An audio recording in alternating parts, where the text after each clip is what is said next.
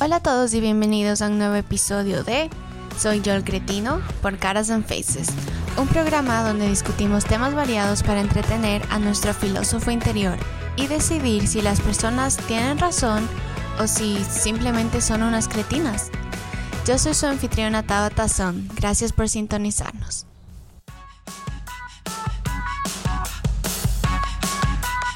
le está dando una buena lección.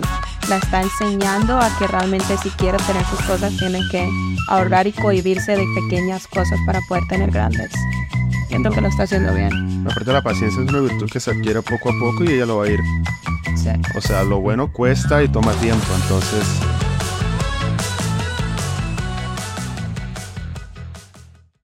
Hola y bienvenidos a un nuevo episodio de Soy yo el cretino. Hoy estamos aquí con unos invitados muy especiales. Por primera vez en el podcast tenemos a más de un invitado. Melissa y Daniel, muchas gracias por acompañarnos. no, el placer es nuestro. Gracias por invitarnos. Ellos son los creadores, los fundadores de The Churros Boutique. Creo que todo el mundo de la FLIR los conoce. y también de otras partes de Luisiana, um, ya que tienen los mejores churros que he probado en mi vida. Gracias. Oh, Gracias, gracias, nena. ¿Y qué he hecho? Porque Oh, yo también trabajé ahí. Y así fue como los conocí. Ah, ¿En qué año fue? Como 2019. Como 2019, nena. Fue antes de pandemia. Sí, fue antes de la pandemia. Creo que trabajar en los churros fue mi primer trabajo Cierto. y, y ya después solo fueron ellos haciéndose más y más populares. Recién fue su quinto aniversario. Sí, acaban de cumplir cinco años. Felicidades. Gracias, nena. Ahorita, bueno, fue el primero de septiembre, pero teníamos como mucho trabajo, muchas cosas, entonces como que lo fuimos posponiendo, lo tuvimos que celebrar hasta el 30. Pero lo celebramos, que fue lo importante. Y la gente pues realmente respondió a celebrar con nosotros. Y estuvo muy chévere. Ver como todas esas caras otra vez en ese día tan ocupado. Sí. ¿Y de dónde son ustedes? Somos de Colombia.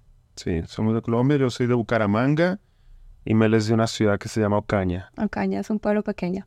Estamos cerca a Venezuela casi. Les voy a preguntar un poco de ustedes, pero antes quiero saber algo que siempre que veo en su Instagram me pregunto cómo inició la tradición de que las quinceañeras van a los churros. Ok. No, o sea, en realidad nomás llegó una muchacha y nosotros como que, bueno, por ser tu cumpleaños te regalamos tu churrito, una bebida y me dijo, ¿te puedo tomar una foto para subirla a Instagram? Y ya de ahí como que subimos la primera y después como a las dos semanas nos llegó otra muchacha y como al menos llegó otra muchacha y dijimos, no, ya esto es como tradición. Y ya, después ah, las señoras que venían a comprar los churros decían, oh, mi hija no puede esperar para cumplir 15 años y ir a tomarse una foto en los churros. Sí. So, eso les emociona mucho para que Y apenas las vemos es como que llega una quinceañera y llegan todos, a veces llegan todos con el core, así como todos los niños y eso. Ajá. Los Y chambelanes. Los chambelanes, sí. Y, y es súper bonito porque ellas llegan con esos vestidos espectaculares y todo. Entonces, como que. Y ya, inclusive ahorita, el día del aniversario llegó una. Ah, llegó una niña muy linda. Entonces ahí tenemos para, Para subir para subirla. contenido. Porque me imagino que ellas, aparte de su fiesta y de sus invitados, también quieren que la ciudad las vea. Y Yo creo, sí. En los churros. Siempre lo churro. Y, es, y, y me suben a su Instagram como parte de la historia de las quinceañeras. Pero es muy bonito porque también se sienten muy orgullosas ellas de mostrar sus raíces, mostrar su vestido. Pues imagínate caminarlo por todo el mall, es acaparar miradas. Claro. Y ellas lo hacen con orgullo, lo hacen con mucho orgullo. Entonces, sí es muy bonito, la verdad sí es muy bonito que lo hagan. Qué, qué lindo, porque sí es como una representación de también lo que ustedes representan en la comunidad, que es un orgullo latino en medio de una ciudad que recién está empezando a tener muchos más, muchos más latinos. Sí, sí, realmente um, la comunidad latina ha crecido demasiado y, y nos, a veces, pues ya tú sabes que llegan clientes americanos y nos gusta hablarle de nuestras raíces. Realmente siempre tratamos como de, obviamente no se puede disimular que somos latinas porque siempre vamos a tener nuestro acento, pero ah, les gusta, les gusta tener un poco de, como de relación con lo que es la comunidad latina, que les gusta mucho ser parte de eso también. Ajá. Y aparte de los churros, cuéntenos un poco de ustedes, ¿qué, qué más hacen? ¿Qué les gusta hacer? ¿Qué te gusta Mm. hacer? Bueno, de todo un poquito. Yo siento que, bueno, mi mayor hobby es como, siempre he sido relacionado a la cocina. Entonces, a un tiempo que me metí mucho como lo que fue hornear, aprender a hacer pan y aprendí a hacerlo muy bien. También me gusta mucho lo que es cocinar barbecue, como que, pero diferente estilo, no simplemente la carnita asada, sino que también me gusta mucho como ahumar carnes. Y te podría decir que también jugar videojuegos. A veces con mis amigos todavía. Yo sé que soy un poquito mayor todavía, pero todavía conservo eso. Eso todavía me gusta mucho. Pero no, realmente no estás tan mayor, porque eso es algo que iba a decir los dos también, es algo súper impresionante que son tan jóvenes para sus logros, Thank you, Nana. Gracias. que tienen Empezamos muy jóvenes. menos de 30 aún. 30. Va a cumplir 30 Cumplo 30 este mes. y ya Meli- cumplí 31. Meli cumple 30 ya. 31, sí, ya Pues- estamos sobre los 30. Pero igual, primero que 30, los 30 son los nuevos 20. Sí. Esperamos que sea así. Espero que así sea. Y si que ya no empiecen los dolores de rodilla. Ay, no, no puedo esperar. Sí, literal. Pero ¿Y a ti qué te gusta? a mí que me gusta tomar fotos. Me encanta. Ayer precisamente eh, mi hija me dice, mami, estoy haciendo un árbol genealógico y necesito fotos tuyas, de mis hermanitas y de mi abuelita. Y vamos a Walgreens y veo que el kiosco de la para imprimir las fotos como que me mandaba error. Y yo le digo, ¿por qué? Me dice el señor. "Ah, ¿Cuántas fotos tienes en tu celular? Y yo le digo, bueno, tengo como 80 mil fotos. y dice, oh, ok, eso va a tomar un poco de tiempo. Entonces, realmente ese es mi hobby, me encanta. Yo soy la que llevo las redes sociales de los churros y pues he visto como que mi proceso y siento que eh, desde que empecé, empiezo a ver las fotos, no las he borrado aún porque es como que, ah, como que desde así empezamos y realmente me encanta ver el proceso que he tenido de, de poder llevar las redes sociales y todo eso. Siento que nuestra página es muy bonita y le, le gusta mucho a la gente. Definitivamente. Pues yo creí que tenían un especialista de... Aquí está, tu especialista. Qué bueno, porque sí se siente en su Instagram como el toque personal Sí, de... y siempre hemos tratado como de mantenerlo y le gusta mucho a la gente, la gente le llama mucho la atención. Y ahorita pues con nuestro carro de churros nos ha ido muy bien También. y nos gusta, nos encanta estar en el mall porque la gente, tenemos contacto con la gente, pero ahorita este nuevo proyecto que tenemos que es el carro de churros pues nos ha abierto más puertas a relacionarnos con gente que tal vez no es muy frecuente en el mall, pero que le gusta, eh, le gusta tenernos. Entonces eh, hemos tenido buenas ah, fiestas y está chévere esa parte de ese nuevo proyecto. Qué bueno, felicidades. Entonces, pues hoy traemos unas historias bastante interesantes en las que nos van a poder ayudar con sus opiniones para decidir si las personas son unas cretinas o no. Ok. Bueno, qué nervios. Soy yo el cretino por explicarle a mi hija menor por qué su hermana tiene cosas más lindas que ella y que no se las voy a comprar. Tenemos dos hijas de 12 y 14 años. Llamémoslas Emma y Abby. Ambas niñas reciben 10 dólares a la semana para utilizarlos en los que ellas quieran. Ahora, Abby ha aprendido a ahorrar. En lugar de comprar lo que ella quiere, ahorra y consigue cosas mejores. Acaba de comprarse una lámpara que arroja estrellas en el techo. Emma no ahorra. Compra cosas realmente baratas que se rompen después de poco tiempo. Le he explicado esto muchas veces, pero no lo entiende. Así que le dejo que aprenda por experiencia. De vuelta a la lámpara, Emma la vio y se molestó porque no tenía una. Esto le hizo enojarse porque su hermana siempre tiene cosas mejores. La senté y le expliqué que podía comprar cosas bonitas ya que ahorra para eso. Ella me preguntó si puedo comprársela y le dije que no, porque ella tiene que ahorrar para comprarse una. Desde entonces ha estado haciendo pucheros durante el día, pero cuando le expliqué la situación a mi pareja, se enojó. Tuvimos una gran discusión y piensa que soy un cretino por decirle todo esto a mi hija menor. Necesito una opinión externa. Ya hemos probado con regalarle una alcancía y no funciona. ¿Soy yo el cretino? No, en absoluto no. No, yo siento que no. Siento que le está lo está preparando para cuando crezca, ¿sí me entiendes? De que realmente si uno cuando fuera a la escuela le enseñaran cosas diferentes, como aprender a administrar, ¿sí me entiendes? Cosas que realmente uno aplique en su vida, yo creo que muchas personas estuvieran mucho mejor de lo que están, ¿sí me entiendes? Porque siento que, que le está dando una buena lección la está enseñando a que realmente si quiere tener sus cosas tiene que ahorrar y cohibirse de pequeñas cosas para poder tener grandes. Siento que lo está haciendo bien. Aparte la paciencia es una virtud que se adquiere poco a poco y ella lo va a ir.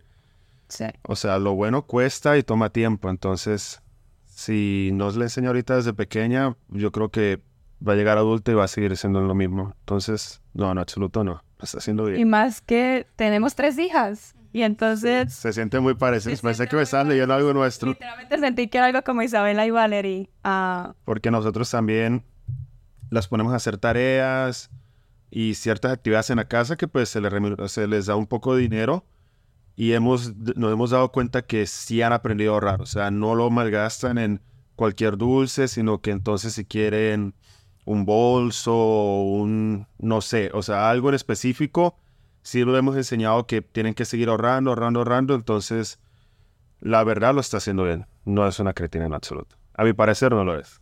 a mi parecer tampoco.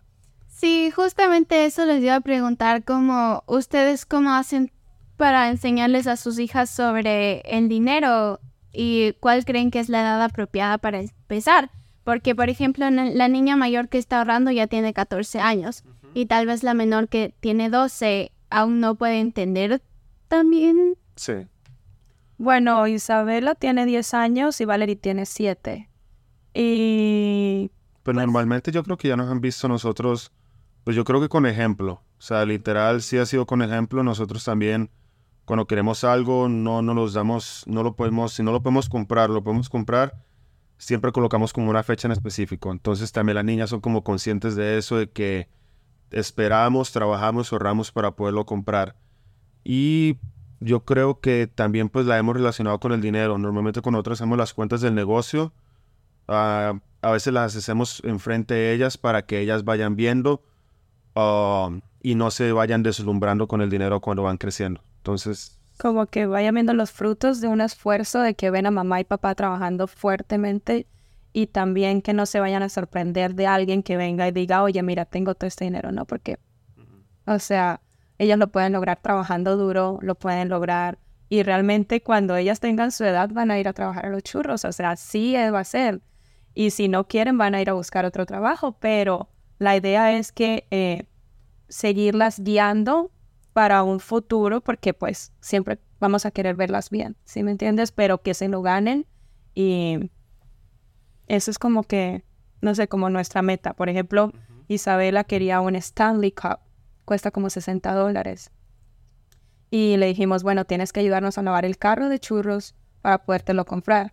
No es porque no se lo queramos comprar o no es porque no tenemos para comprárselo, pero tiene que aprender a, a ganarse las cosas.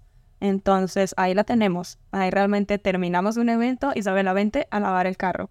Y está con manguera y jabón y todo, porque sé que así van valorando las cosas y no simplemente se perdió, mami, ¿me compras otro? No, no. Se perdió, entonces bueno, tendré que volver a trabajar duro para poder obtenerlo. Entonces como que eso es...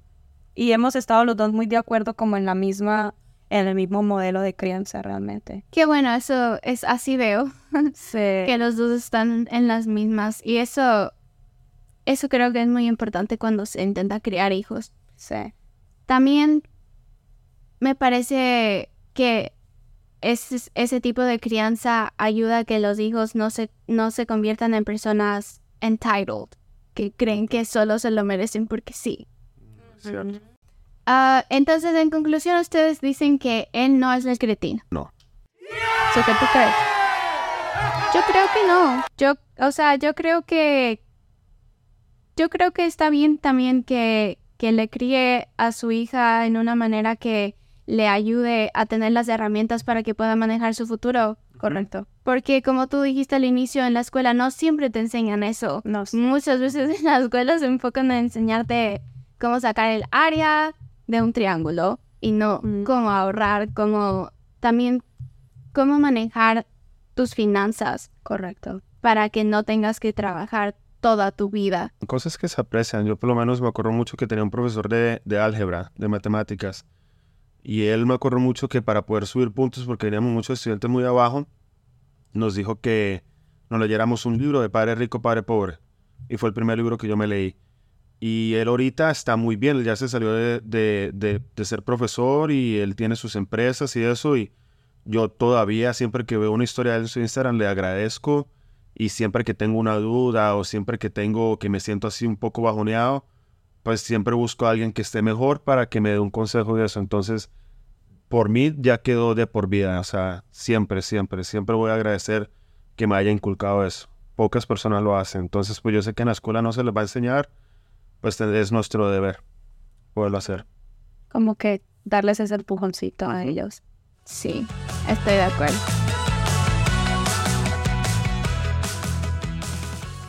Vamos a nuestra segunda historia, que dice así.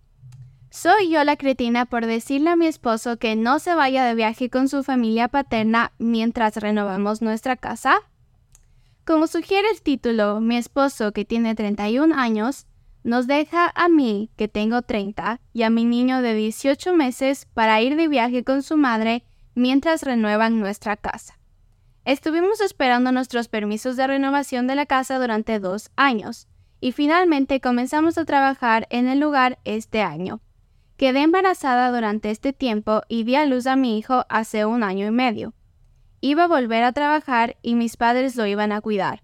Sin embargo, mis padres están abrumados y son muy ancianos para hacerse cargo de un niño pequeño a tiempo completo. Así que decidí no trabajar y cuidar de nuestro hijo. Este noviembre nuestra casa estará terminada y finalmente podremos mudarnos. Sin embargo, mi suegra quería regresar a casa en China para ver a sus padres e ir a unas vacaciones con ellos en Hawái en noviembre. Como mi suegra se está recuperando de una cirugía, mi esposo quiso acompañarla. Yo le dije que no, porque nos vamos a mudar durante este tiempo y no podemos pagar dos casas, ya que ahorita estamos alquilando porque están renovando nuestra casa.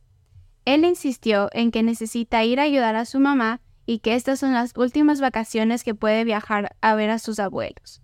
Sería un poco más indulgente si esta fuera la razón. Sin embargo, su familia extendida también va a ir, así que habrán más de cinco personas que pueden ayudar. Le dije que no debía ir y que lo necesitaba aquí. Él hizo caso omiso de mis preocupaciones diciendo que mis padres pueden ayudar con el niño mientras él no está y que yo puedo manejar las reparaciones y mudarme por mi cuenta. Esto se convirtió en una discusión y terminó la conversación con no puedes detenerme. Desde entonces se ha mostrado evasivo y no me ha ayudado a cuidar al niño. Simplemente no sé qué hacer ahora. ¿Soy yo la cretina? Uh, Oh. Creo que se puso complicado. esa sí está difícil. es que no sé, no respondo. A ver, ¿qué tú crees? Es, que sí tiene razón. O sea, si ya tenían un compromiso de una mudanza, pues O sea, lo, pues yo creo que sí lo hubiesen podido posponer el viaje, sí. literal después de la mudanza. Entonces, o sea, esa sería la respuesta fácil. No sé en qué condiciones estén los abuelos, pero si pueden aguantar un mes más o dos meses, yo creo que no habría ningún Porque problema. nosotros realmente nos mudamos hace poco y la cuestión de una mudanza es durísimo. Y no me quiero imaginar con un bebé y nosotros ahorita que tenemos una bebé, es como que, ¿qué vamos a hacer con Olivia? Tenemos que hacer cosas y eso son cosas pequeñas, pero no me imagino una mudanza, realmente es algo muy grande. Pesado. Sí, es muy pesado, más como para dejarla con esa responsabilidad a ella. Pero como que son como que dos, dos posiciones así como muy, no sé. Yo creo que no. Yo creo que no. Yo creo que, o sea, tiene razón, en parte sí tiene razón. Yo creo que el viaje sí se pudo esperar. La verdad sí. Sí, ya tenés, ya tenés el compromiso de, O si de remodelar en casa y de- ya tienes una fecha para mudarte.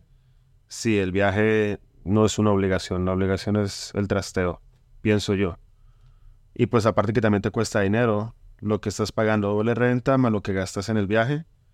Entonces también si es por finanzas, también el viaje se puede posponer, pienso yo. puede ser algo que tal vez se te salga de las manos. o- Ahora, como tú dices, sus abuelos están enfermos, también no sé si estén así como ya, por decirlo así, en un hospital. No sé. Pues según lo que dice en la historia, yo entiendo que no, porque dice que la mamá, o sea, la suegra quiere regresar a China donde viven los abuelos y después quiere ir a Hawái en noviembre con los abuelos. Entonces yo creo que no están tan enfermos o tan viejos. Sí. Um, y cuando yo estaba leyendo la historia por primera vez, también pensé en que si las dos cosas están, van a pasar en el mismo momento, tienen que mover la una o la otra. Sí. Incluso si es que no pueden mover el viaje, pues que él diga, ¿sabes qué? Yo pago otro mes de arriendo y después cuando regrese del viaje nos mudamos todos juntos. Porque es completamente egoísta e inaceptable que espere que la esposa sea la que haga todo que haga de la mudanza Sí. y cuida al bebé. Sí, siento que es muy difícil. ah, siento que es alguna parte como que doble trabajo y no es algo fácil lo que es una mudanza, no lo es. Y de todas maneras nosotros entendemos la importancia de querer ir a ver a tu familia, querer estar con tus abuelos, que no los has visto, si es que no viven en el mismo país. Entonces, como su esposa también dijo, normalmente no tendría problema con que haga el viaje, pero el problema es que sea en el mismo, En el mismo instante, Sí. claro. Pero ¿qué opinan de la parte que él haya dicho, no me puedes detener? Bueno, pues es que Es que siento que a veces a los hombres no les gusta como que, que uno los les diga qué hacer o no qué hacer, pero no es cuestión de eso, es que a veces tal vez uno no lo ve con los mismos ojos. A veces Daniel me dice algo que tal vez yo no lo veo así, pero él lo ve de otra forma hasta que no me dice, mira, así lo estoy viendo yo y esa puede ser una opción. ¿Sí me entiende? Entonces a veces uno está como muy cerrado en querer hacer algo, en de tal vez quiero esto ya y esto aquí y realmente uno que está a su lado, uno ve otra perspe- perspectiva, ¿sí me entiende? Entonces yo creo que a veces, no sé, es como que de humanos que les molesta que lo detengan a uno si uno ya tiene una decisión o algo así, ¿o ¿qué tú crees? sí, o sea, pues dependiendo, ahí él está equivocado. O sea, totalmente él está equivocado porque ya tenía el compromiso de la mudanza. Pero si lo ponemos en otro concepto, sí se siente un poco raro a veces como que, le digo yo a Amelia, o sea, mi mamá fue muy restrictiva conmigo y como que ya por fin me independicé. No quiero yo que me estés diciendo mm, ¿Qué hacer? qué hacer y qué no puedes hacer. Uno sabe, uno trae sentido común. Entonces también uno sabe qué es lo que está bien y qué es lo que está mal. Pero pues, Pues siento que es algo así como muy que no te gusta que te digan qué hacer o qué no hacer. se siente raro. ¿Tú qué piensas? Sí, yo creo que sí debe ser un poquito feo que te intenten controlar cuando Total. tú ya quieres hacer tu, tu propia cosa. Pero también siento que él no tiene las prioridades bien. Sí, no las tiene muy definidas, exactamente. muy Porque su esposa y su hijo bebé deberían ser su prioridad. Poder mudarse a la casa de la familia para que puedan ya tener un, un lugar estable debe ser su prioridad. Por sobre intentar irse a un viaje con su familia. Sí, es cierto. Y también la verdad me parece feo que se vaya al viaje sin llevarle a su esposa y su hijo. Ujú. Sí. Sí. Bueno, pues depende, porque pues si es un viaje que ella ya estaba de acuerdo, que se tomara un tiempo, entonces, como ya tú dijiste, ella no tiene ningún problema con que vaya al viaje. Lo único fue la fecha, que se cruzaron las dos fechas. Y no entiendo su actitud, o sea, sí la entiendo porque a veces me gusta como que... Pero realmente lo hubieran podido lidiar de una mejor manera. Tienes que entrar como un tío. A veces uno tiene que ceder. A veces cuando uno tiene parejas es medio. llegar a un punto medio porque si no, no se va a poder avanzar. Sí, en todo, en todo, realmente en cuanto a las finanzas, salidas o cosas así, tiempos, tiempo para él, tiempo para mí. O sea, uno simple, realmente tiene que tener, estar como en una parte neutra o entrar a como un deal donde, ok, está bien, entonces eso, yo hago esto, cosas así, porque pues realmente es una comunión Mm. y es una pareja y no eres tú solo, ¿me entiendes? Tienes razón, esa es, esa es la diferencia entre estar casado y estar soltero. Correcto. Literal. Eh, entonces, en conclusión, ¿ustedes creen que ella no es la cretina? No. No, en este caso no. Ok. Ese es el final de nuestra segunda historia. Así que muchas gracias por venir aquí. Aprecio mucho que se hayan tomado el tiempo y en general a ustedes los aprecio mucho. Gracias a nosotros, a ti. De verdad que te tenemos mucho cariño. Si es que están en Lafayette o si es que están en Luisiana y quieren hacer el viaje a Lafayette, ya saben que pueden ir al Acadiana Mall donde los van a encontrar. Son más que bienvenidos. Ahí estamos de lunes a domingo, así que no tienen excusa de ir cualquier día. Y, y no se van a arrepentir por cualquier que sea la razón, hasta las calorías valen mucho la pena. Las calorías no cuentan los fines de semana, así que tienen un punto extra.